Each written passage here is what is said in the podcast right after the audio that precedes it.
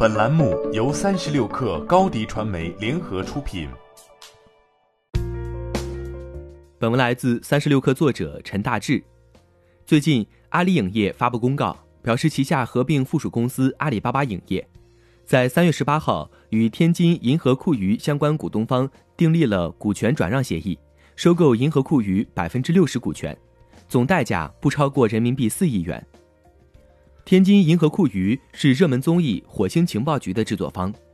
根据协议内容，阿里巴巴影业从投资者股东处收购天津银河库娱共约百分之二十八点八一的股权，总代价不超过人民币二点七七亿元，并从创始股东处收购天津银河库娱共约百分之三十一点一八的股权，总代价不超过人民币一点二三亿元。公告中提到。天津银河酷娱集团主要在中国从事开发、制作、发行及营销综艺节目、剧集和社交电子商务，以及提供艺人经纪服务。天津银河酷娱二零一九年全年扣除税项及非经常项目后的净亏损为七千二百四十万元，二零一八年为净亏损三千一百六十万元。阿里影业表示，天津银河酷娱在制作综艺节目方面拥有丰富经验。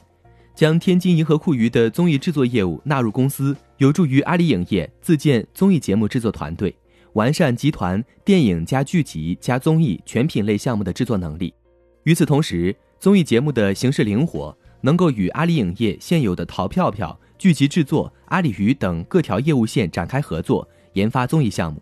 并发挥集团内部各业务线之间的协同效应。阿里影业的核心业务包括互联网宣发、内容制作及版权综合开发三块。二零一九年上半财年，阿里影业内容制作业务收入为二点零五亿元，在总收入中的占比达到百分之十三点五。不过，由于报告期内缺乏大体量的交付剧集影响，这一板块收入同比下滑了百分之三十四点一。相较版权内容，自制内容成本可控，成为行业未来的发展方向。阿里影业在自制影视剧集后，通过收购布局自制综艺，补足了先前缺失的内容板块。